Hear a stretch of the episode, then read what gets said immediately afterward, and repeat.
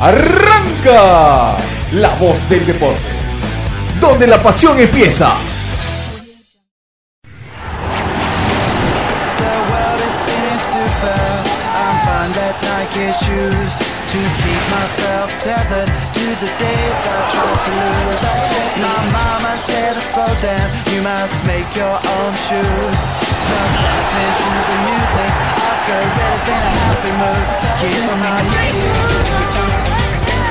Yeah.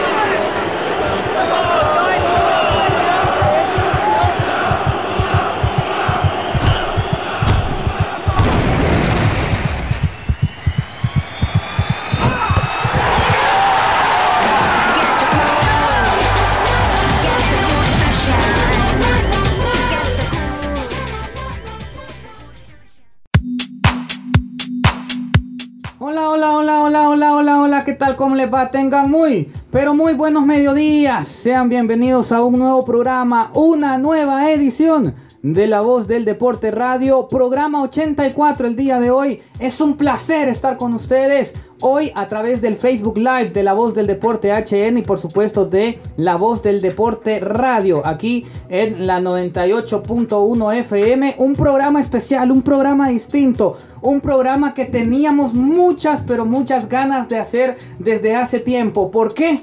Porque hoy vamos a tener un mano a mano. Hoy vamos a estar hablando con el ingeniero del juego con el mediocampista que se ha ganado los corazones y el cariño de la afición merengue, el anotador del gol legendario que tal vez hasta ahora no logramos tener medida y dimensión del gol que anotó en Seattle, en aquella mágica noche de Seattle. Hoy vamos a estar teniendo un mano a mano con Carlitos Pineda.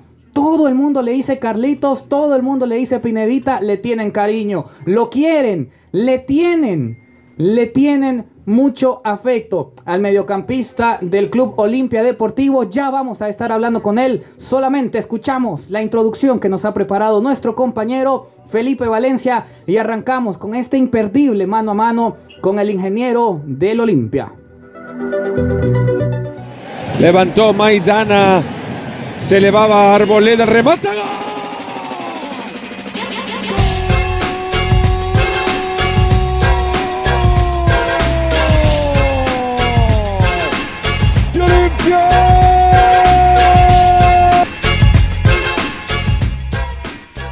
Una de las joyas del fútbol nacional.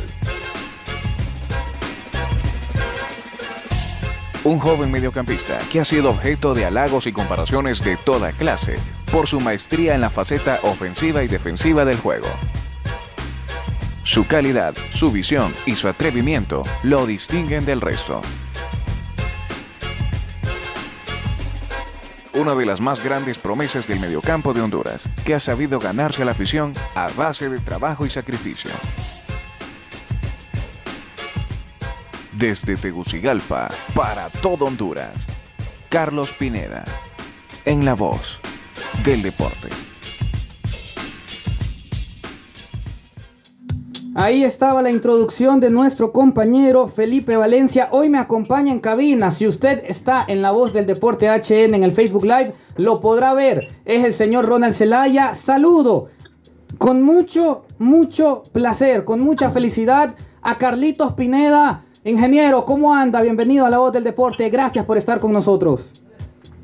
¿Qué tal? Buenas tardes. Un placer estar con ustedes, aceptando la invitación de, tanto tiempo que, se tardó, pero un placer estar aquí para, para charlar con ustedes y, bueno, tener una plática amena. Así es, ya hemos eh, podido entrevistar, de hecho de Olimpia, entrevistamos a Jorge Álvarez. Jorge Álvarez. Al que le decís Jay Álvarez, vos. Jay Álvarez, el dueño del sistema. Carlos, preguntar, mi primera pregunta es algo que usualmente a mí me preguntan también. Yo me llamo Álvaro, me dicen Alvarito y mucha gente me pregunta justamente eh, si me molesta que me digan Alvarito. Yo te pregunto, ¿a vos te jode, te molesta que te digan o que te conozcan? Porque una cosa es que te diga la gente cercana y otra cosa es que Todo el mundo, ¿no? todo el mundo te diga Carlitos o Pinedita. ¿Te, te molesta, te gusta? No, la verdad es que yo lo tomo con cariño, pues creo que es una forma de, de llamarme, creo que toda mi vida me han dicho así, desde, pucha, desde los cinco años hasta, pues, hasta ahora, pues me siguen llamando igual, y al final uno lo toma de la buena manera, pues no, no buscarle nada dañino, sino que ya costumbre, pues Carlito, ahorita sí tengo un tío yo que le decimos Miguelito, ya tiene más de 50 años, ya es normal, pues, o sea, es de cariño, pero yo lo tomo, yo lo tomo así y que todo el mundo me hable por Carlito ya, ya es, ya es normal para mí, que no, no me genera ninguna molestia ni nada, sino que hasta me divierta a veces, pues.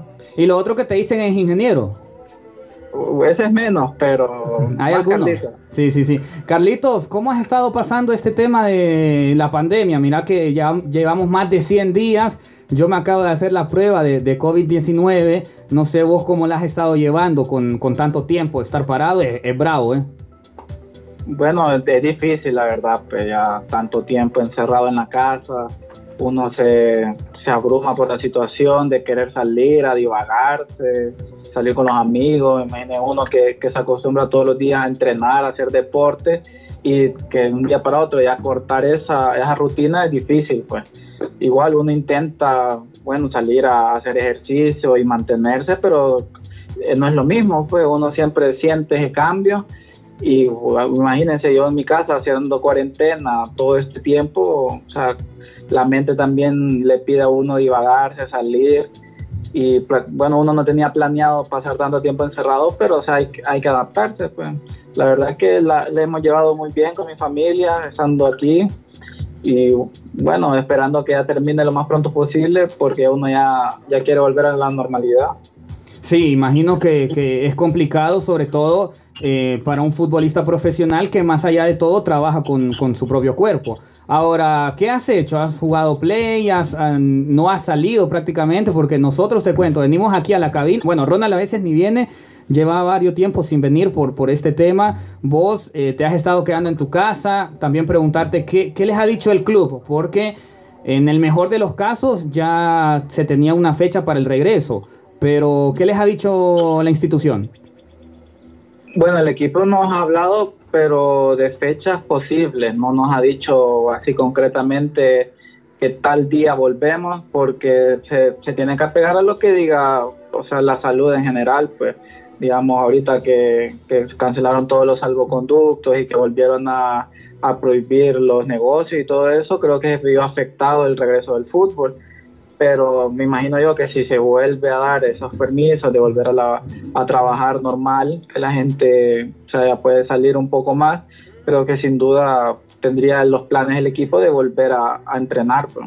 Bueno, hablando sobre eso, Carlos, eh, con Álvaro estamos hablando sobre ello, de que tal vez nos estamos adelantando un poco, pero como está viviendo la situación en el país, creo que, creo que es un poco dudoso que volvamos en agosto a la Liga Nacional. Bueno, por eso es que el equipo no ha dicho una fecha concreta porque depende de muchos factores, pues depende de cuánto, cómo sigan los casos, imagínense que si hay vacuna o no, o sea, también tiene que ver el control de la salud en general, pues, porque no, no tendría sentido de que si la salud del- de todo el pueblo en general esté comprometida, ir nosotros también a comprometernos, pues, también hay que pensar en eso. Yo me imagino de que las condiciones tienen que, que ser buenas, pues no, no intentar arriesgar nada y esperar el momento correcto también, pero no, no creo que sea conveniente si, si no se puede dar o sea, los protocolos o la salud, o si en mi caso me enfermo, qué puede pasar, y si la o sea, si me enfermo y, me va a dar algo muy grave o no va a tener dónde curarme, no, no tendría sentido volver. pues. Yo sería el primero que no quisiera. Sí, totalmente, totalmente. Te has convertido en alguien muy querido por la afición, te has convertido en alguien importante a tal punto que después de 100 días o durante 100 días sin fútbol se hablaba mucho de vos, se hablaba del tema. Habían puesto la lupa en el tema o habíamos puesto la lupa los medios de comunicación en tu, continu- tu continuidad en Olimpia, tu contrato, tu renovación, porque te habías quedado sin contrato. ¿Cómo fue ese proceso? ¿Cómo ¿Cómo fueron esas negociaciones con Olimpia? Claro, sin entrar en detalles y pormenores que a nadie realmente le importa más que a vos y a tu familia. Pero ¿cómo fue esa negociación con Olimpia? Porque se mencionó en algún momento que ibas a la MLS, que ibas a México, otros dijeron que ya estabas en el extranjero. Bueno, el Olimpia siempre ha tenido la primera opción de, de renovación conmigo. Yo nunca he visto con malos ojos al Olimpia y ellos me contactaron, pues me contactaron y me hicieron una oferta. Después yo le hice una contraoferta de, de lo que yo quería. ¿va? Y a partir de ahí fuimos ajustando detalles. no- nos tardamos más de mes y medio en, en hacer esa, o sea, en completar algo, de poder decir ya, pues hoy sí ya ya ya acepto las condiciones y me, y nos tar- y me tardé como 10 días, 12 días en firmar el contrato. O sea, fue unas negociaciones bien lentas, bien pausadas, pero yo las sentí muy buenas, de, de interés de ambos, por a pesar de todo lo que hablaban de que ya me iba, de que ya metí mi equipo, pero al final con, con este tema del COVID y, y de la pandemia se complicaron muchas cosas, porque que al final no, no, no se pudieron concretar tantas ofertas que tenía. Pero bueno, yo pienso que es la decisión correcta quedarme en Olimpia porque, bueno, con todo esto de la pandemia, imagínense firmar un contrato y no poder viajar es complicado, pues, y si me voy a un país, con qué condiciones está ese país, o sea, ahorita creo que el COVID complicó todo y yo siento que tomé la decisión correcta de quedarme en el equipo. Pero si tuviste ofertas, acercamientos de, de otras ligas, de otros clubes. Bueno, yo concretamente no tuve ninguna. Yo supe lo mismo que toda la gente, pues, de, de que había interés de otros equipos, pero nunca tuve un nombre. Pues no le puedo decir tal equipo me, me quiso y, y claro que no les dije que no a ningún equipo. ¿Quién, quién te, te habló? ¿Quién te mensajeó? Tal vez te llamó por teléfono a, a decirte quédate con nosotros, no te vayas. Ahorita ya, ya sos titular ca- prácticamente indiscutible en Olimpia. Eh, Olimpia es un equipo que históricamente ha, ha logrado poner a jugadores o establecer a jugadores en importantes equipos de, del extranjero. Te habló el profe Troglio, por ahí también mencionó Cristian Maidana, que él hablaba mucho con vos, que no te desesperaras, que pensaras mejor eh, el tema de irte, de quedarte, que él también, él dice que se equivocó en haberse ido a Rusia, por ejemplo, cuando era joven. Sí, o sea, con el Chaco jugamos, que pasamos jugando play, pasamos en bastante comunicación. Entonces me- él lo que me decía que estuviera tranquilo, pues que no intentara volverme loco por, por irme al extranjero, porque todas estas condiciones del COVID, pues igual creo que afectaron mucho. Y que por eso que estuviera tranquilo, pues que, que pudiera estar en Olimpia y seguir con el nivel que sí que tengo y mejorarlo para poder salir en, en otro momento, pues en el otro periodo de fichaje me, me, me hablaba él y de que no, no me desviara, pues que no pensara de que si no salgo en este periodo, o sea, en este momento, no iba a salir nunca, pues que, que estuviera tranquilo de que las ofertas iban a llegar y que tomara la mejor decisión. Creo que me ayudó mucho porque pensándolo bien, yo tomé la decisión del Olimpia, pero creo que fue la decisión correcta. Sí, totalmente. ¿Por una- cuánto firmaste? Son tres años, pues la verdad, son tres Con- años en el equipo. Y yo, bueno, yo con la intención de, de salir al extranjero, pues creo que el Olimpia también está interesado en que yo salga porque, bueno, el, el negocio del Olimpia me imagino yo que es vender jugadores, que como lo ha hecho muchas veces, pues. y yo quisiera también eso, pues. Sí, totalmente. Es lo que te digo, que es una decisión que a muchos olimpistas les encanta, ya que son tres años más que te, vamos a, te van a tener en el club. Sí, totalmente. Y, pero eso, como estábamos hablando con Álvaro, el año que tuviste, sino que con, con la venida de Troglio, con, comenzando con que salvaste el ascenso con el Real de Minas, después con los Panamericanos y también con la mano de Troglio que ya te pusieron en la, en la titularidad. Sí, creo que fue un gran año, pues creo que, bueno, yo siento que me fue bien y que ahora tengo la, el compromiso de seguir igual o mejor, pero creo que es lo importante, no, no quedarse con lo ya hecho, sino que seguir haciendo más cosas. pues. Creo que es, es lo primero que tengo que hacer, no, no bajar los brazos y seguir mejorando. Ahora, el momento highlight, por así decirlo, el, el momento más grande de, de tu carrera, de tu joven carrera. ¿Cuántos años tenés? Tacipote. Tengo 22. Y sos menor. ¿Cuántos años tenés vos, Ronald? 21. Es mayor que vos y es menor que yo. Sí. Y tiene una cara de niño. Sí, Porque tiene una carita de niño. Pero, eh, a ver, vos en, tu, en tus redes sociales no tenés esa foto. Si yo hubiese hecho ese gol, creo que sabes de cuál hablo. Yo tendría, ¿no? lo- loco, estaría agrandadísimo. No tenés idea de lo agrandado que sería. Y esa foto sería mi foto de perfil, en todos lados. en todos lados. Ese gol que le anotás a Seattle, Carlos, ¿cómo fue? ¿Cómo- ¿Qué te acordás de la jugada? Eh, ya caíste en dimensión de, de lo que fue, de la importancia que tiene ese gol, porque además de ser un gol importante, es un gol realmente lindo, es una auténtica volea. Bueno, yo me acuerdo de muchas cosas, pero ese día no, no se me olvidar así de fácil. Yo me acuerdo de, pucha, en el bus del hotel al, al estadio, yo iba mensajeando con mi hermano, porque normalmente nunca, mi familia ya, antes de salir del, del hotel, yo les digo, ya voy a salir y me dan mi espacio, pues ya no me escriben ni nada para que yo me empiece a concentrar en el partido. Pero ese día mi hermano me mandó un mensaje, pues, pero corto, solo me dijo, hoy metes gol. Oh, Y Yo, yo es raro de que yo conteste, pues porque ya la disciplina del equipo es que en el camerino uno ya no puede usar el celular, que tiene que empezar a concentrar. Entonces yo le contesto, ojalá. Entonces me dice, yo siento que hoy golear. Bueno, ojalá que me salga una guasa, le digo yo, ah, pero porque así, Bueno, brome- así bromeamos con mi hermano. claro, claro. Entonces, yo me acuerdo de esa jugada de que vamos perdiendo 2 a 1 y ahí hay un gran reloj, pues una gran pantalla con un super reloj de cuánto tiempo va. Entonces, yo me acuerdo estar parado en el porte del área y yo miro el reloj que van 86 minutos. Entonces yo me digo a mí mismo, pucha, hay que arriesgar porque ocupamos golear. Entonces yo dije, me voy a adelantar un poco más en la jugada, en segundo. Y yo tengo la curiosidad de que cuando estoy así en pleno partido, yo cuando estoy agitado así, con, con, la, con los latidos al, al 100, no puedo estar parado, pero yo ocupo estarme moviendo. Sí, sí, sí. Si- Siento que descanso más o agarro más aire caminando. pues. Entonces yo estaba caminando de lado a lado. Entonces, yo estaba viendo el piso pensando en qué iba a hacer, ¿va? O sea, Sí. me, voy a me voy a adelantar un poco más ya después de esa jugada, porque ocupamos un gol. Claro, claro. Entonces en eso yo miro que el Chaco cobra, porque a mí yo estoy ahí para parar un contragolpe, no tanto para atacar, Sí, totalmente. porque, porque el balón va al área. Entonces yo normalmente sigo la persona que está el borde del área de ellos y arranca. pues, o sea, si se va a una banda y empieza a correr para que el portero se la tire, yo soy el que lo tengo que seguir. Entonces, yo, yo no miro el balón, yo lo miro que el Chaco cobre bien y empiezo a ver lo que van a hacer los rivales, pues, si uno se desprende a correr o qué, porque yo lo tengo que seguir. Sí, Entonces, ya cuando, ataque. cuando miro que el balón viene a mi dirección, son en segundos, pero yo, y me da risa porque yo pienso muchas cosas.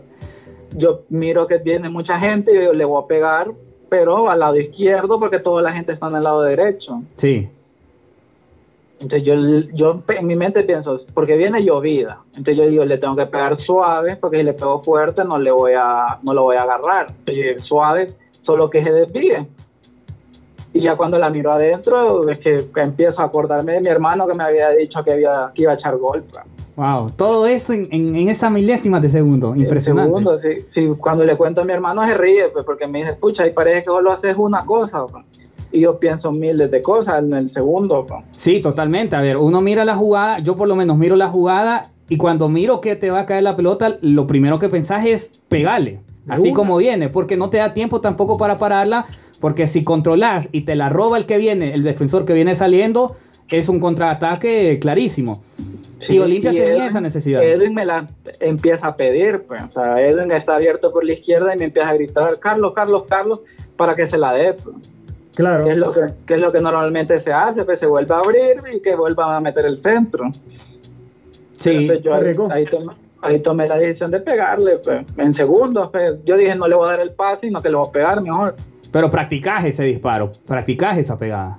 Bueno, yo ese tiro lo practico en entrenamiento pues, desde hace años. Yo me acuerdo de cuando iba en la reserva, iba creciendo, habían días que solo practicábamos volea, pues, volea, cabezazo. Y ya la técnica a uno se le queda guardada. pues. El Olimpia, me acuerdo que teníamos un péndulo allá en el Indio, que es lo que practicábamos, pues volea, pura técnica de volea. Entonces ya ese día fue el que, que me acordé de cómo se hacía. pues. Todo tiene, tiene sus frutos, ¿eh? aunque pareciera que en algún momento no. Ahora, los penales. El Look at Me, el Look at Me de, de, de. Edric Benjíbar. Una historia fantástica la de Benjíbar también. Pero vos como pateador tenés que estar viendo, no tenés el control ahí. Ahí el que puede hacer más es definitivamente el portero. ¿Cómo vivías ese, ese lanzamiento penal? ¿Creías que se les daba porque habían logrado el empate en el último minuto con una heroica, con una épica? ¿Y creías que, se, que ya era de ustedes, que se les podía ir? Eh, es, un, es un nervio complicado estar viendo patear. Yo la, el día anterior habíamos practicado penales, eh, pero practicábamos penales porque como es el, día antes del partido no hacemos mucho, entonces hacemos competencia. pues. Que el que gana le dan 10 dólares. pues. Entonces, Ah. todo, el mundo, todo el mundo patea bien. Sí, sí, sí. Haces tu mejor penal porque quieres ganar. pues. Claro, claro. Eh, A mí me, yo me acuerdo que ese día, Barrios, yo le hago un penal al 7 y ahí es tocada, es fuera. Sí. Entonces, yo la pongo a la mera esquina, el Barrios la toca, pero es gol, entonces ya no vale. Entonces yo ya quedo eliminado. Interesante. Entonces ya yo estaba tranquilo porque yo dije, para que Barrios me la saque, es porque va al 7, ¿va? Claro. Y entonces ahí estuvimos viendo el penal de Leverón, que hizo el mismito, o sea, Bengoche, es de los que, o sea, todos los penaleros que, que hicieron los penales ese día son de los que duran cuatro o cinco penales mínimo en esa competencia. Sin que el portero la toque. Lo que no falla, Sí, más que todo. ya, y ya después van poniendo otras reglas de que pateas de más lejos y si es poste no vale. Sí, sí, sí. Ya van poniendo más dificultad porque si no pues, estaríamos todo el día pues, y llega un momento que nos tenemos que ir. Si a veces la competencia dura, tienes que hacer ocho penales para ganar. pues. Porque normalmente ya, ya después quedas uno a, mano a mano, pues, uno a uno. Sí, totalmente. ya, ya empiezan a poner más reglas de que te van alejando, de que si te la toca el portero, de que si to- pegan el palo ya es afuera, para buscar que alguien gane. ¿no? Sí, sí, Entonces, sí. yo, sí. yo me acuerdo de esa competencia de que, pucha, todo el mundo metía gol y gol y gol y gol y gol. Sí, no fue, no fue algo improvisado, fue algo que, que, que ya que lo podías ver desde el día anterior en la intimidad del, del, del, del Entonces, hotel. digamos, Leverón cuando va, a cuando va a cobrar, uno ya va con la confianza de que si hace el penal que hizo el día anterior, es gol. pues. Sí, Y es así fue, pues, digamos, todos los penales, el de la boleda ha sido penalero siempre, Bengoche también es otro penalero. Tal vez. Edwin, que es buen, pena- buen cobrador, que siempre ha cobrado, en reserva era el que cobraba, pues, y el día anterior les había ido bien, pues, o sea, uno toma como referencia eso, pues, de la confianza, de cómo lo hace, y al final lo metió. Entonces ya al final nosotros teníamos la confianza de que sabíamos analear, pues, de que teníamos los porteros. Y que también Caracol, nosotros sabíamos de que mínimo iba a sacar una. con una que Porque- sacara. Porque hasta en esas competencias, no creas, los porteros se motivan a sacar gente, pues. Sí, sí, totalmente. Porque no, no solo te corres, no que te quitan dinero, pues solo por fregar. Yo con Barrio tengo- tenemos esa competencia, pues, de que sos mi hijo y que no, que a mí no me goleas. Yo le digo que donde te miro te goleo. Entonces, cuando yo le voy a penalear a Barrio, ese tipo, por hacer lo que sea, para sacarme un penal a mí, puede no sacar ninguno, pero si voy yo, la saca. O busca sacarla, como sea. Claro, claro. Esa pica, ese duelo. Ese pica, pues, entonces Caracol tiene con Patón, tiene con Bengoche, me acuerdo Harold tiene con Leverón, con Jerry Banks, o sea, yo me acuerdo cuando estaba Eddie Hernández, todo el mundo le quería sacar un penal a Eddie porque Eddie los acostaba, pues. ¿En serio? Eddie ganó como cuatro competencias de esas, pues. Wow, impresionante. Entonces ya, ya. los porteros van creando esa, esa piquita de voy a eliminar a este, pues. Y al final yo creo que les, les ayudó porque lo, se hicieron expertos en sacar penales, pues. Sí, totalmente. Y mira dónde, Sí. y mira dónde va a sacar uno, en, en qué, en qué estadio, en qué contexto. Ya caíste vos como, bueno, tenés 22 años, eh, estás relativamente pequeño, estás viviendo un sueño en el equipo más grande, más popular de, de- de Honduras, haciendo historia por no solamente ganar el título nacional, sino récord de puntos que a veces se nos olvida. Pero ya caíste vos en, en- en lo que pasó esa noche, después de también lo que pasó en, en Montreal, porque a veces eh, leía por ahí que ustedes los futbolistas a veces viven muy rápido todo y tal vez no caen en pie y no saben lo que están logrando, que son cosas realmente históricas, porque tu gol va a ser recordado con el gol del Flaco Pineda, con el gol de Nilson Costa, con el gol de Robert Lima. A esa altura está ese gol. Ya caíste, ya tenés eh, noción de lo que lograste. Bueno, yo sí, yo sé que ese gol es histórico para el equipo, porque le volvimos a dar esa competencia internacional que, hace tiempo no teníamos. Y bueno, yo orgulloso de poder decir de que formé parte del Olimpia y que estoy ahí en, en ese momento, porque me tocó a mí echar ese golazo.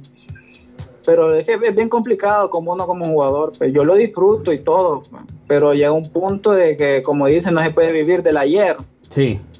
Entonces, bien difícil, digamos, el campeonísimo, que yo mi primer campeonato y quedé campeonísimo con récord de puntos, pues, o sea, es especial para mí. Totalmente.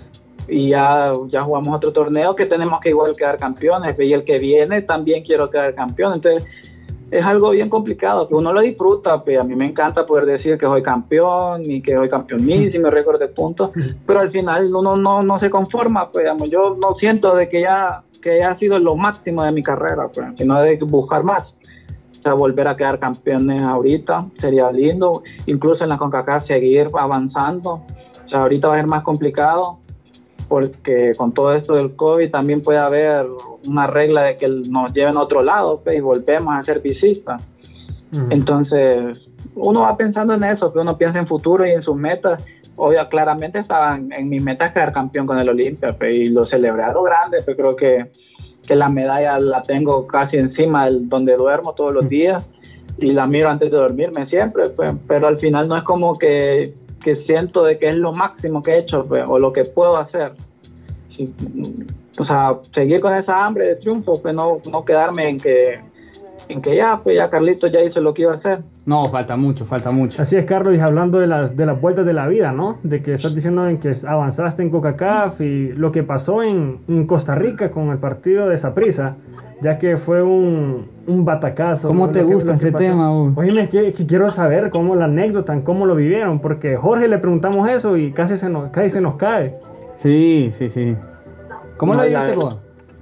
Mire, yo de ese partido nunca me voy a olvidar porque yo me acuerdo de una jugada que yo caí y me doblé los dedos pues, y no sé si me lo fracturé o qué, Oh, pero me quedaron, no me quedaron bien, pues me quedaron hinchados. O sea, yo ahorita todavía los tengo hinchados de ese partido.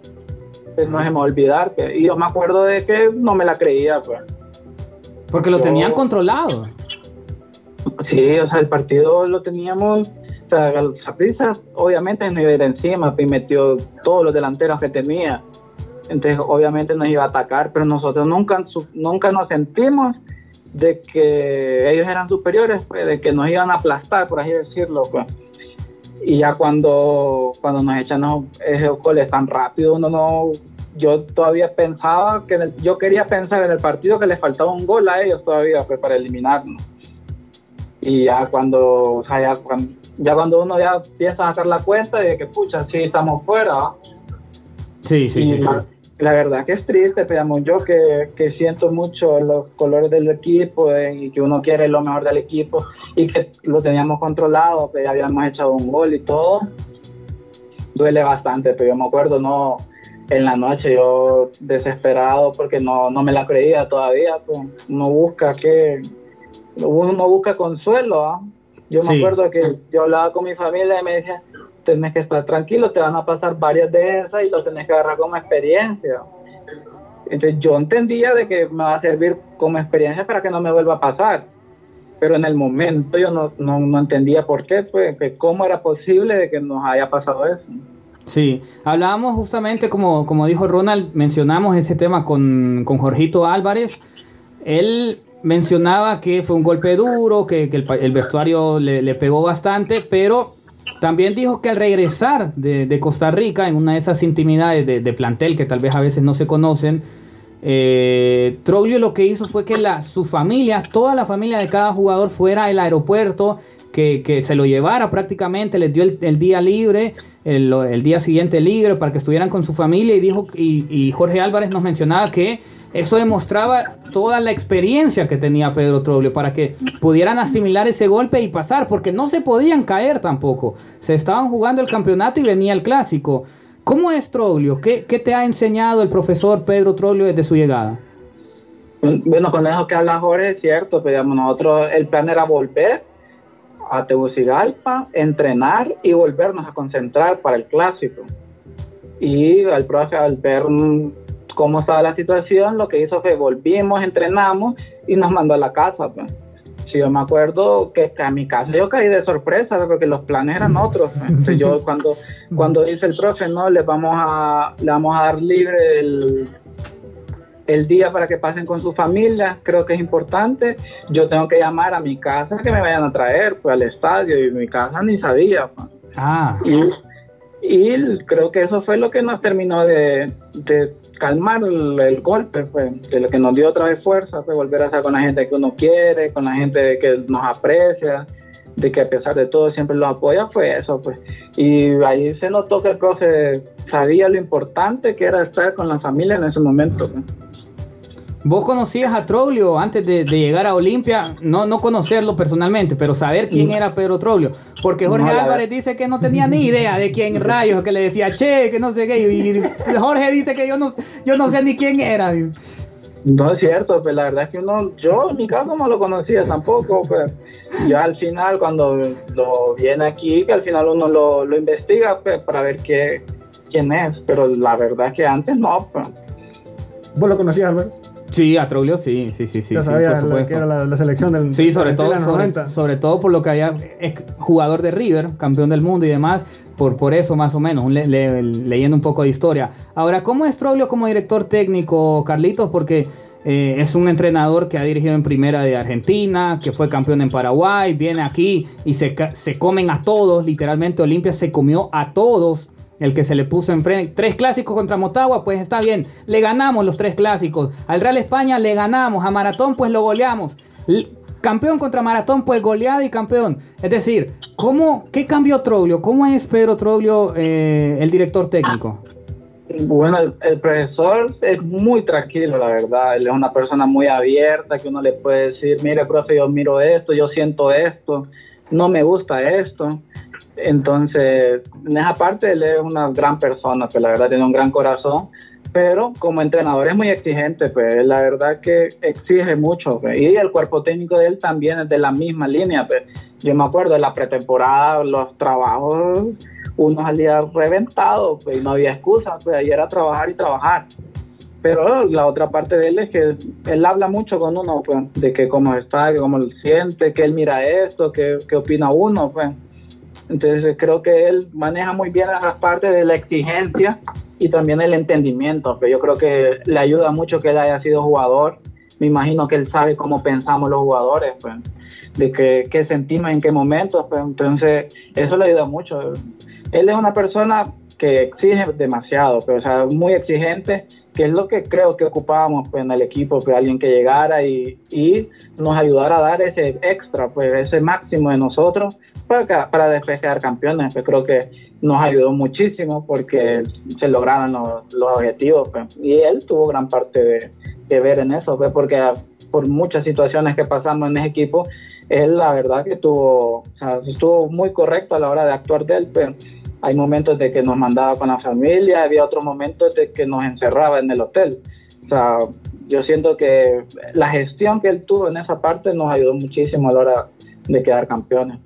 Carlos, y hablando todo de eso, ¿cómo sentiste en todos los cambios que llegó plantel nuevo, muchos jugadores con experiencia como Garrido con Maidana, que llegaron muchos jóvenes como Edwin, Edwin Rodríguez, Jorge Álvarez, vos, y más que todo piezas fundamentales en el equipo? ¿Y cómo se sintieron ya en levantar esa, esa, esa queridísima 31 para el Olimpia y que tuvieron ese, esa sed de campeón durante cuatro años?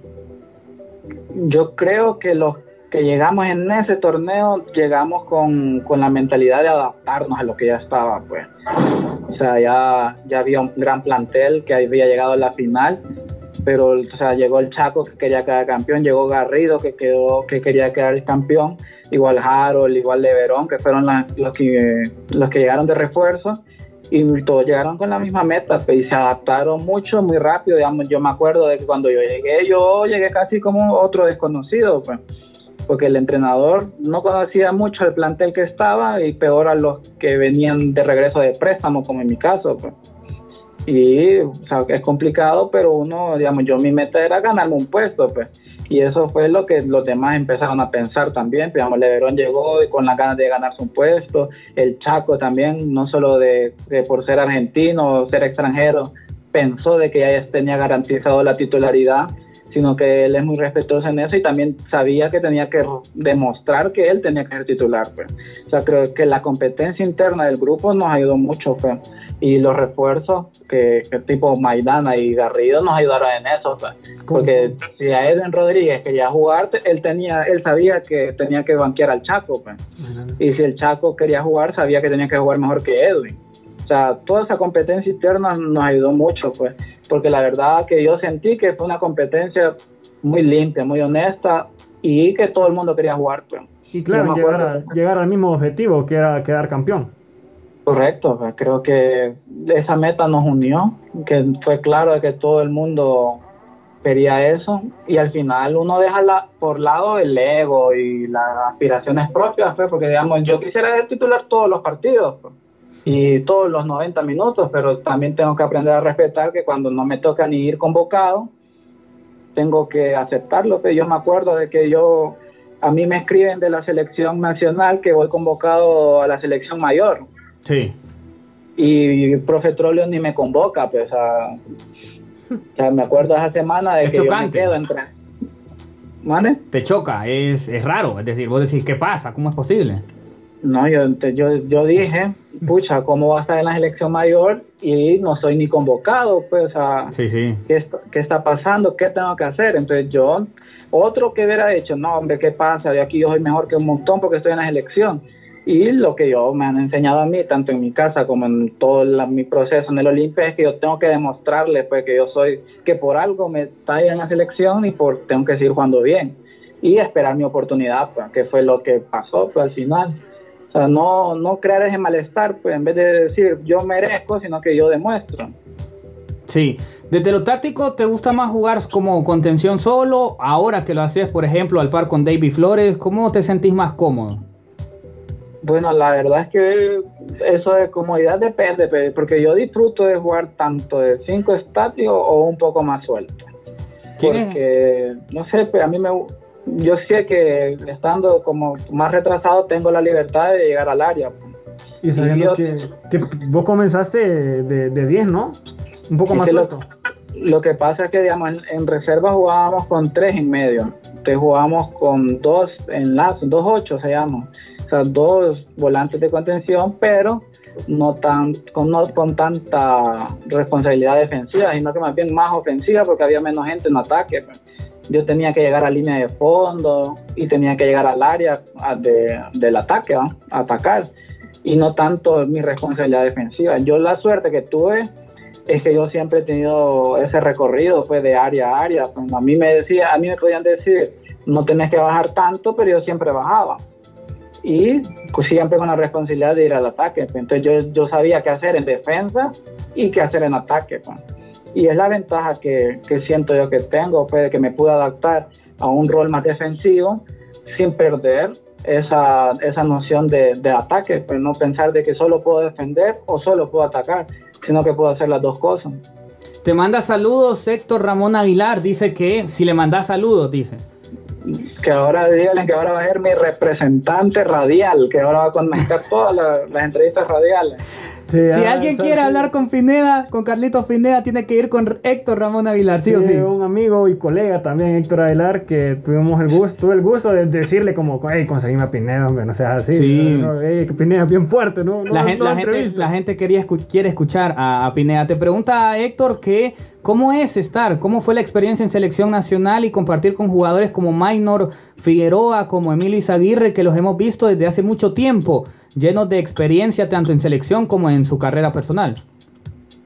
Yo la ventaja que tuve a la hora de ir a la selección es que la mayoría de los conocía, pues imagínense que casi la mitad habían jugado en el Olimpia, conocía a Moya, a Garrido, a Alex, a Ever, a Harold, mm, ya había a Denis lo conocía de la selección que veníamos de Perú, o sea, o sea, ya había tenido contacto con Albert, con Rigo, o sea, habían pocos que no conocía. Pues. Entonces creo que eso me ayudó mucho a adaptarme, pues. O sea, yo, bueno, a mí es que lo que pasa es que en el Olimpia lo, lo, le enseñan bien a uno, pues. Porque, digamos, a mí me acuerdo que me enseñaron de las ligas menores, el profe Raúl Cáceres, lo que me enseñó fue que cuando usted llegue a, un, a otro nivel de cuerpo técnico, a otro equipo, usted tiene que ir lo más disciplinado y lo más respetuoso. Sea, yo ahí llegué lo más respetuoso, lo más disciplinado, lo más educado para irme adaptando para ver cómo es el asunto. pues. Y ahí Minor es un, es un señor de que, pucha, la verdad que ni pareciera de que, que tuviera la carrera que tiene, pues. O sea, mientras otros pueden ser agrandados y no hablarle, más bien él se le acerca a uno y le busca dar confianza, pues.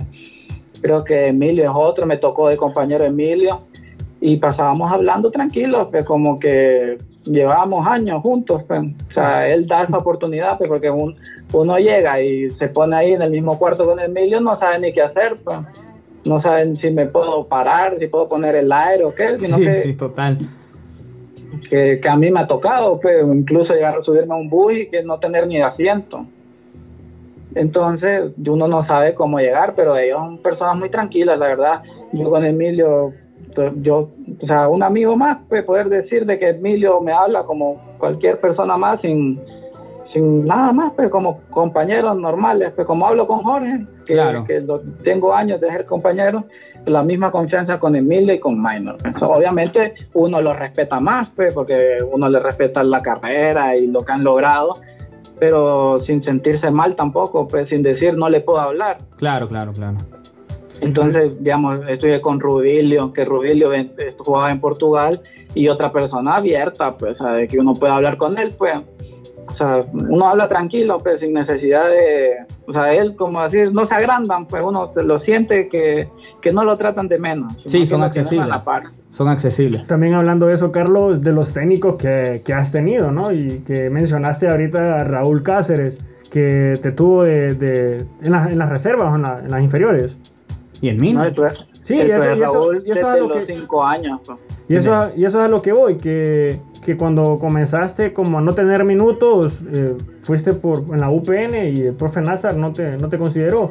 Y fuiste que iron con, con, con Raúl Cáceres al Real de Minas a ganar minutos y a darte a conocer. ¿Cómo ha sido Raúl Cáceres en tu carrera?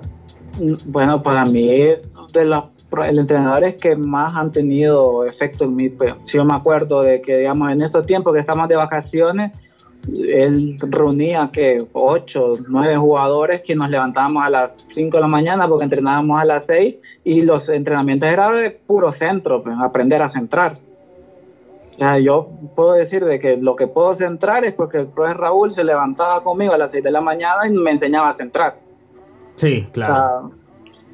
o sea, aparte de que, o sea, son cosas que otros no hacen, pues, o sea, uno, pero yo con el profe siempre estoy agradecido, pues, que tuvo el tiempo y las ganas de, de enseñarme, pues.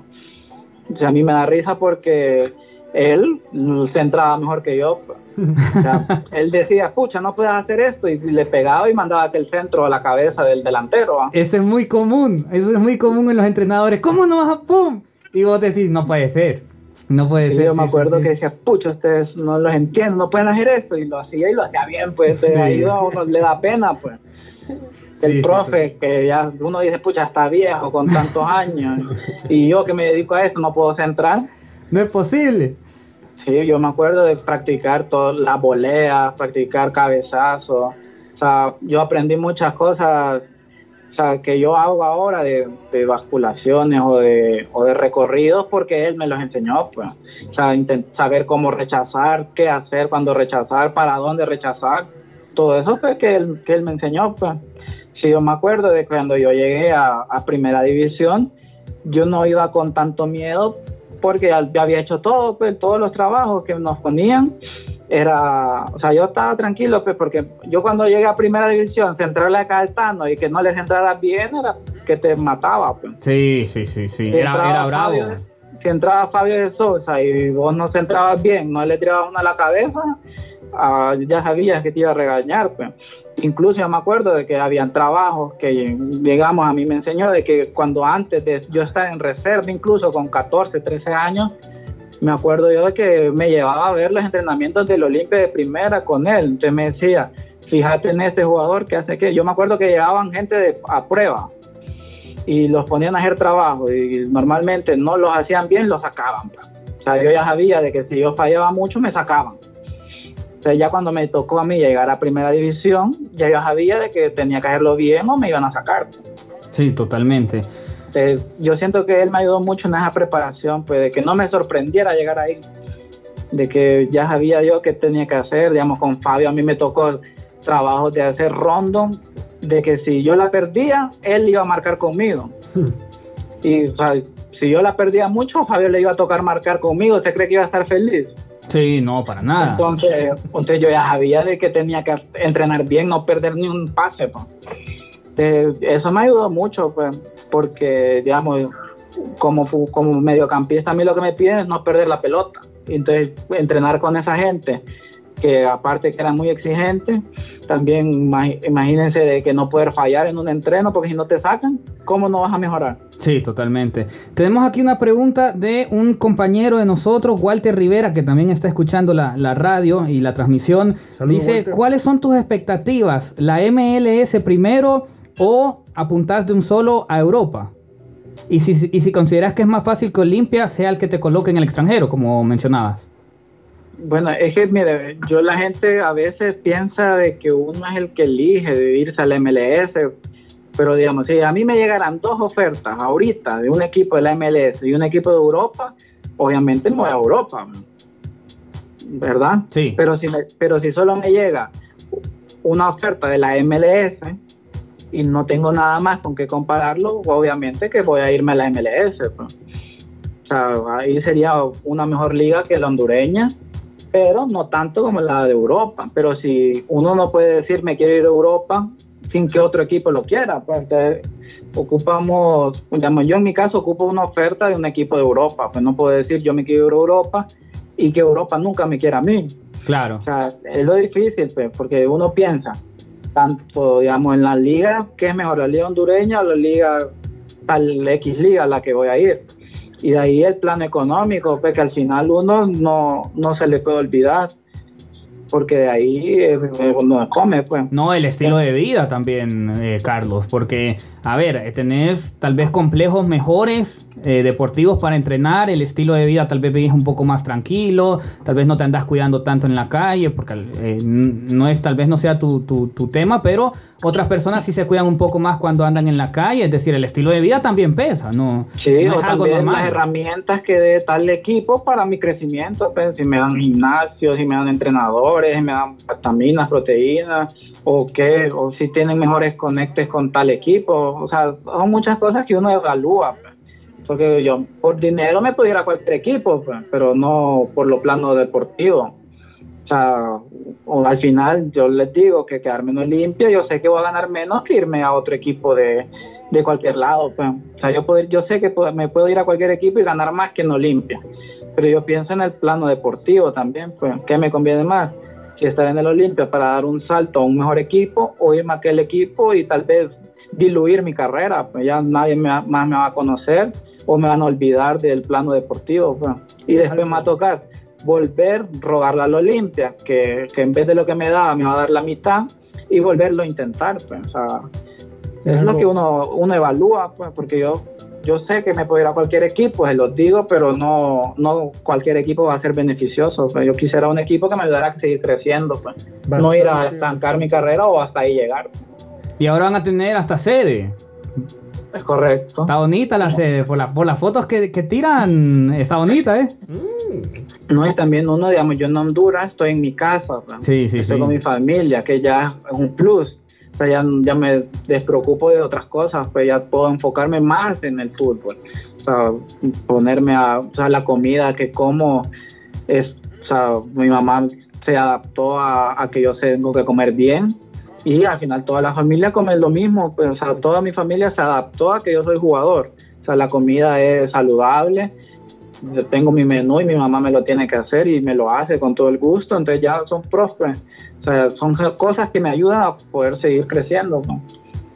Bueno, Carlos, en realidad te aplaudo la madurez Sí. que has tenido, que tenés, eh, los consejos que te, que te da tu familia, los escuchás. ¿Cómo, lo, cómo piensas? Por, en por realidad, todo? ¿cómo, cómo en piensa todo? Porque como decís, en realidad han habido muchos casos en Honduras que jugadores se van por dinero y pierden lo futbolístico. Y no quiero decir nombres, pero, pero hay casos que en Olimpia que se está dando.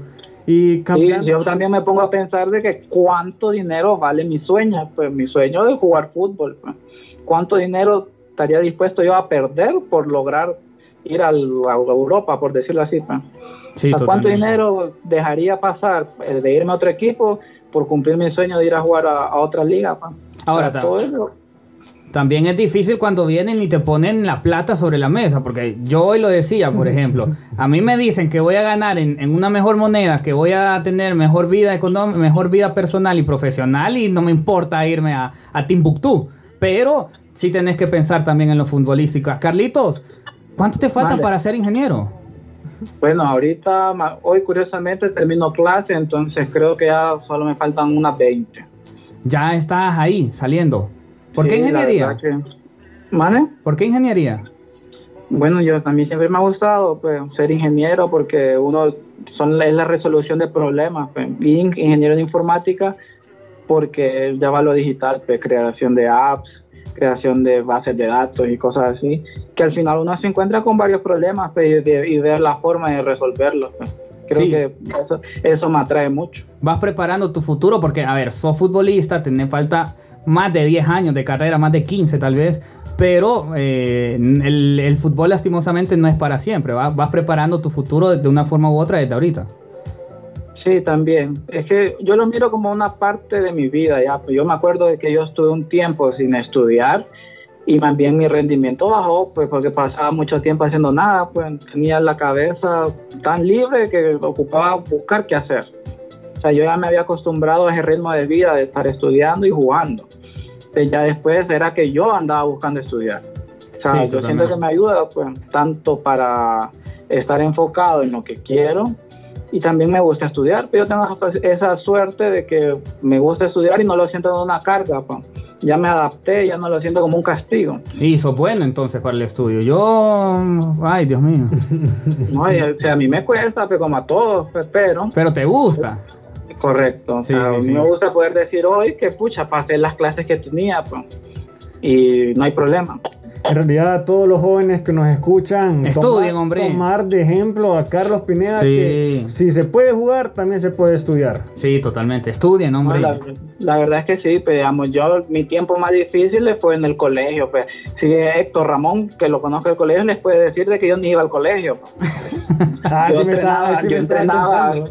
Yo entrenaba en la, en la en la mañana en reservas del Olimpia de 7 a 9 y media y yo salía volado del campo, me cambiaba en el campo de la ropa del colegio y me iba pues.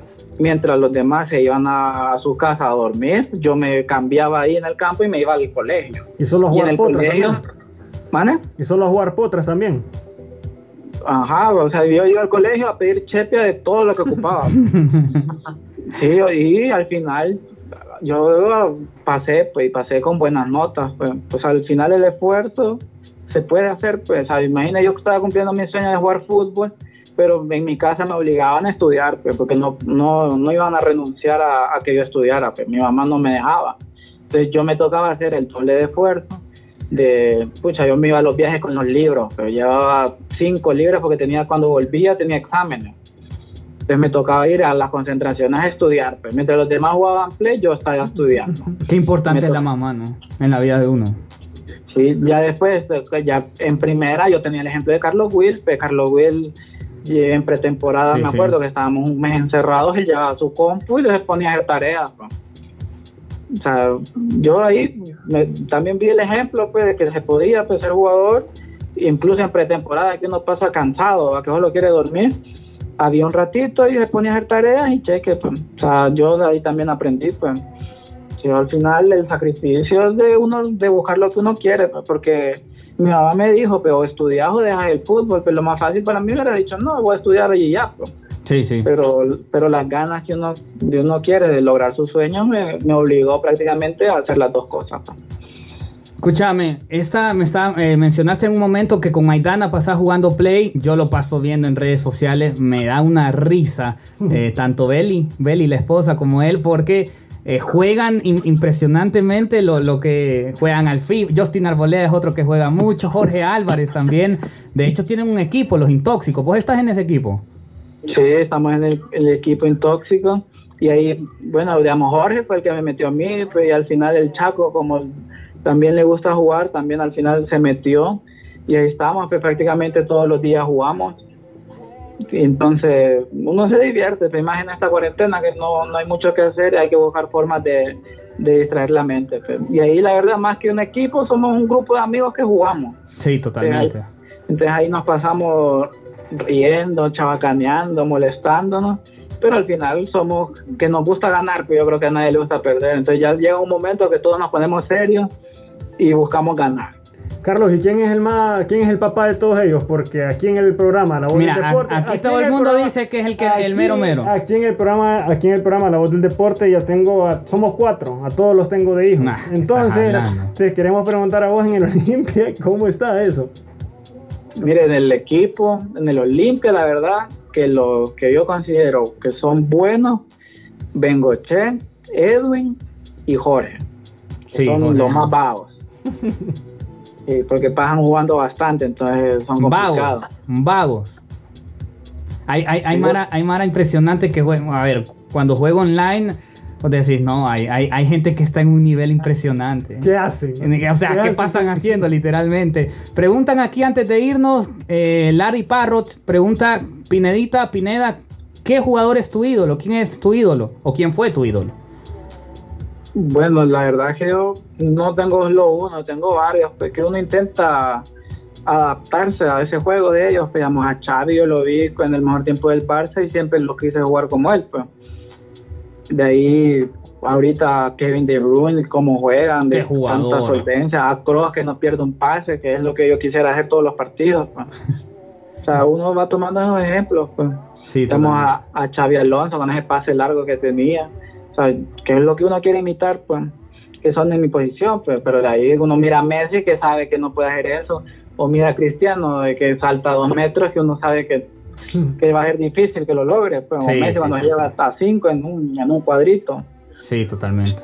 Sí, es, es, es interesante también porque te ves reflejado e intentas adquirir cosas solo con, con la vista. Dice Héctor, estabas diciendo vos también que no sos mucho de dar notas. Yo pregunto por qué, porque realmente es una, es hablar con vos es, es realmente aprender eh, de- del jugador, de la persona sobre todo. Realmente das, dan- das una nota muy muy buena que, que la gente está bastante interesada. Y salí más a los medios, eh, habla un poco más porque realmente hablas muy bien. Hablas muy bien. Sí, habla muy muy bien. Habla no es que muy bien. les cuento, yo tengo, digamos, en mi familia pasan encima de mí en todos los aspectos, que yo tengo una hermana que es periodista y me critica hasta las entrevistas, pues. O sea, Wow. O sea, yo para aprendí de que ella, hay palabras que tengo prohibidas decir, pues. ¿Tenés palabras prohibidas que decir? ¿En Digamos, serio? Chiquito, chiquito no puedo decir chiquito. Yo de chiquito, tengo que decir de joven, de pequeño, cuando crecí. De niños. Wow, de impresionante. niña. No, o sea, yo tengo una, una familia que pasa encima de mí, pero yo creo que por eso es el éxito que yo he tenido, pues, digamos que a mí me dicen que yo la- las entrevistas que doy se miran diferentes a las de otros, es por Sí. eso, pues yo tengo una periodista en mi casa que todos los días me dice, pucha, habla bien, tener coherencia, pues, tener tu pausa, que a vos a veces no se te entiende y tenés que tener claro lo que vas a decir. Pues, o sea, son pequeños detalles, pues, pero al final No, se nota la diferencia, sí, total. uno le ayuda, digamos, a mí en el equipo me molestan porque me dicen de que mucho hablo, digamos, el chaco, el chaco que yo lo paso fregando, porque yo hablo y hablo y hablo, me dice, ya cállate, oh. entonces, ya es normal en mí que yo soy muy de hablar bastante, pues, y digamos, en el equipo que pasamos encerrados dos semanas hablando, ya uno ya se cansa, pues. Sí, sí, sí, sí. Entonces, de hablar tanta tontera, pues llega un punto de que ya la gente se cansa. Te iba a preguntar algo, pero mejor no te lo pregunto porque vaya a ser que mate al, algún trámite o algún cuadro. Entonces no te voy a preguntar, aunque lo estaban preguntando aquí, porque, porque no, porque no, pues, porque nunca se sabe. Pero ya, ya realmente una muy linda nota. eh, se te nota todo lo que está diciendo. Lo de tu mamá se nota con, con la comida, con los consejos que te da. Cómo escuchás también, en este caso a Maidana, a Troglio, lo, de tu hermana que nos va a criticar a nosotros a lo mejor. ¿cómo te va a preguntar eso? No puede ser. Y cosas así, puede ser también. Yo quería añadir algo más, Carlos, que en la temporada pasada se observaba bastante y quería hablar sobre, la, sobre el plantel, los 11 jugadores que, que juegan, los titulares, que veo cuando quién es, el, quién es el líder o quién es el que manda, quién es el que regaña y en realidad miraba bastante a Ever Alvarado. Sí, que, capitán. Que, que- que brincaba pero exageradamente, que no es un regaño y no una puteada en sí, pues, perdón la palabra, pero era así. ¿Qué, qué opinas sobre ello? No, bueno, es que Ever es el capitán y hay varias formas de ser, pues, digamos, Leverón es de los que más habla y los que más putea, por así decirlo, pero su forma de ser es más calmada, pues. No se nota tanto, pero sí putea bastante, pues. Claro, claro. Porque de los más viejos, digamos, Jerry Benson es otro que cuando ya es mal, se enoja, habla, pues. Aunque no pareciera, no pareciera. Pero la forma de ser de él es muy tranquila, pues, y evita el roce, no le gusta hablar mucho, pero ya llega un punto de que hablan, pues no es como que, o sea, son las de gente de experiencia y al final hablan porque saben, pues les ha tocado vivirlos y cosas así. Y Ever, la forma de ser de él es así, pues, digamos, Patón es otro, pues, de que dentro del campo se, tanto el- viven tanto el partido de que pasan gritando, ¿me entienden? O sea, son eufóricos, pues. Sí, totalmente. Pero ahí la- hay momentos de que, digamos, lo más tranquilo para mí son el Chaco. Pues el Chaco, ustedes lo miran súper tranquilo, pues, de que es inca- incapaz de gritarte nada.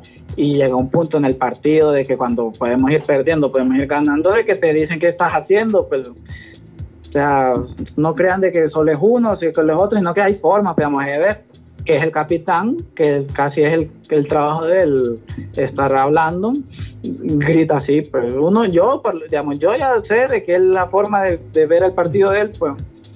O sea, ya no lo Sí, tomo de que si me dice, pum, tú lo estás ca-", ya no tomarlo como una ofensa, sino como un llamado de atención normal, pues. Sí, sí, sí, no, sí. no, sí. no malearme, por así No, no tomarlo como muy a pecho, muy, muy, ser muy delicado. Ni tan personal ni nada, pues. Porque al, fin, al fuera de la cancha, al final todos vamos tranquilos, pues. Lo que uno quiere es que ganar adentro. Sí, que tienen, afuera de la cancha ya sabes que no te va a pegar una insultada, pues. Tienen Porque un al tremendo final el respeto ante todo, pues. tienen un Y al tremendo. final afuera de la cancha se habla, pucha, mira, tienes que hacer esto, o yo pienso que tienes que hacer esto, mira. O sea, es diferente, pero digamos, yo incluso adentro de la cancha me ha tocado gritarle a alguien, pues. Y ya, porque yo así lo sentí, pues, de que por estar adentro de la cancha no, no me di el, el espacio, así, por decirlo así. No sé si le falté el respeto al compañero o qué, pues pero fue dentro de la cancha, pues ya afuera ya es diferente el trato. pues. Uno ya como jugador uno ya, ya lo entiende, pues no es como que la gente mira que Ever regaña o que el portero regaña y no es como que lo está insultando, pues sino que le está diciendo como despertar, despertar. Sí, sí, sí, sí, sí. La verdad es que tienen un lindo grupo. Se nota cuando un grupo eh, se lleva bien, cuando se quieren, cuando se respetan, se nota, trasciende ese tema de, del plantel, trasciende ese tema de la plantilla. Ahora con redes sociales esto todavía mucho más. Mi última, Carlos, no te quiero quitar más tiempo. Eh, realmente agradecerte, ya llevamos un poco más de la hora, un minuto más de la hora de estar hablando con vos. Y lo último que yo te quiero preguntar es el clásico. Para vos, ¿quién- ¿cuál es el clásico nacional? El partido que Jorge Álvarez nos dijo una, respuesta interesante. Yo le pregunté, ¿qué partido te dicen que no puedes perder? Y me dice, es que en Olimpia no podés perder ningún partido. Pero, ¿cuál es el partido más difícil que, que- que vos sentís? El, o el que más mueve, por así decirlo. Bueno, en lo personal es contra Motagua, pues. ¿por qué? Porque imagina, yo tengo amigos como Héctor de que pierdo y ahí están burlándose de mí. pues.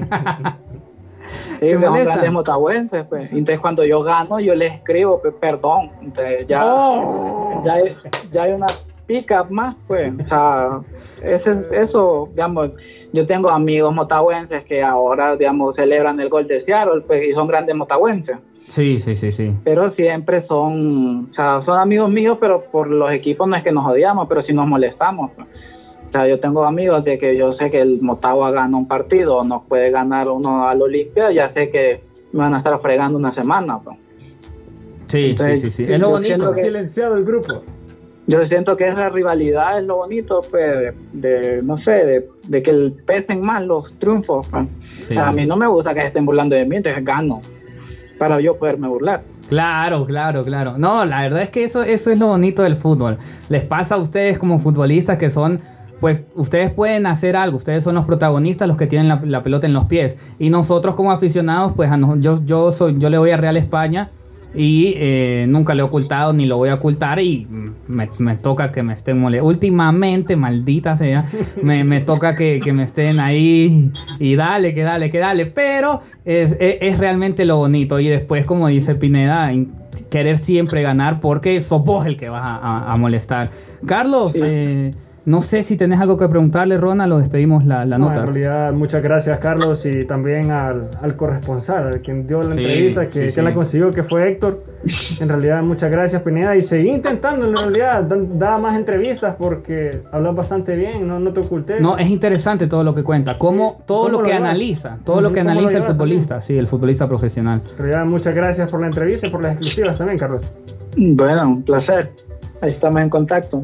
Maestro, de verdad, muchas gracias, desearte lo mejor, felices porque eh, aquí en el programa lo veníamos hablando, consideramos, nuestro trabajo es dar una opinión, por ejemplo, y nosotros consideramos que tal vez lo mejor por este tema de la pandemia, por tu edad, por lo que venías demostrando, por el director técnico, por el club en el que estás, eh, consideramos que lo mejor, siempre hablando desde lo deportivo, era quedarte en Olimpia. Tomamos con mucha felicidad, más allá de no ser aficionados de- del club o otros del grupo, sí, que te hayas quedado porque eh, sabemos lo mucho que da- sos como futbolista y todavía alegra más escucharte realmente todo lo que analizás, todo lo que pensás, todo lo que escuchás y aprendés y realmente yo creo que no hay otro camino más que el éxito para vos. De verdad te deseo eh, el mayor de los éxitos junto a esta camada impresionante que tiene selección nacional, esta camada de jóvenes que ha sacado Olimpia y pues nos vamos a estar viendo porque nosotros estamos hipotes jóvenes también y vos todavía más, así que vamos a estarnos viendo, vamos a estar eh, charlando en, en el futuro y realmente agradecerte, eh. muchas, muchas gracias y felicidades por todo lo que estás logrando. No, muchas gracias. No, y yo estoy claro de que para algunos voy a ser el más tonto por firmar con el Olimpia y para otros pues la decisión correcta, pues. Y al final yo siento que es la decisión correcta y estoy feliz, pues. Entonces es lo que vale, pues. Al final la gente con la que me junté para tomar esa decisión, que es mi familia, pues. Que al final lo quieren lo mejor y yo siento que hice lo correcto, pues ya el tiempo lo dirá. Pero al final hay que tomar las decisiones y al final siento que tomé la correcta. Vamos a estar jugando en la Play, porque con Jorge Álvarez también tenemos ahí una, una pendiente, así que abrazo, eh. gracias maestro. Bueno, un placer. Bien, ahí estaba Carlitos Pineda, el ingeniero de Olimpia, el mediocampista del, del, del Albo. Una nota extensa, pero muy, muy linda. Realmente agradecer, aunque Ronald se pase enfrente de la cámara, agradecerle a él, a todos ustedes que han enviado sus preguntas, que han estado atentos a las diferentes páginas. Nada más que decirles muchísimas gracias y, y felicitar a Pineda. Realmente es un cipote, es un muchacho muy joven, un joven muy adulto. 22 años tiene Pineda y es impresionante escuchar la madurez con la que habla a los 22 años, la naturalidad con la que toma las cosas, no es poca cosa lo que ha logrado y realmente es un jugador que tiene un futuro tremendo, no solo por sus condiciones físicas, futbolísticas, sino por el tremendo equipo que está detrás de él, su familia clave, importante, su mamá, su hermana y felicitarlos, ¿eh? no solamente felicitar a Carlos Pineda, sino felicitar a la familia, que una vez más demuestra ser ese pilar fundamental para un futbolista, para una familia, para una sociedad. Y a Carlos Pineda desearle lo mejor, es más, me ahorraría hasta los deseos, porque sé que le va a ir bien. Esto fue el mano a mano con Carlos Pineda, aquí en La Voz del Deporte.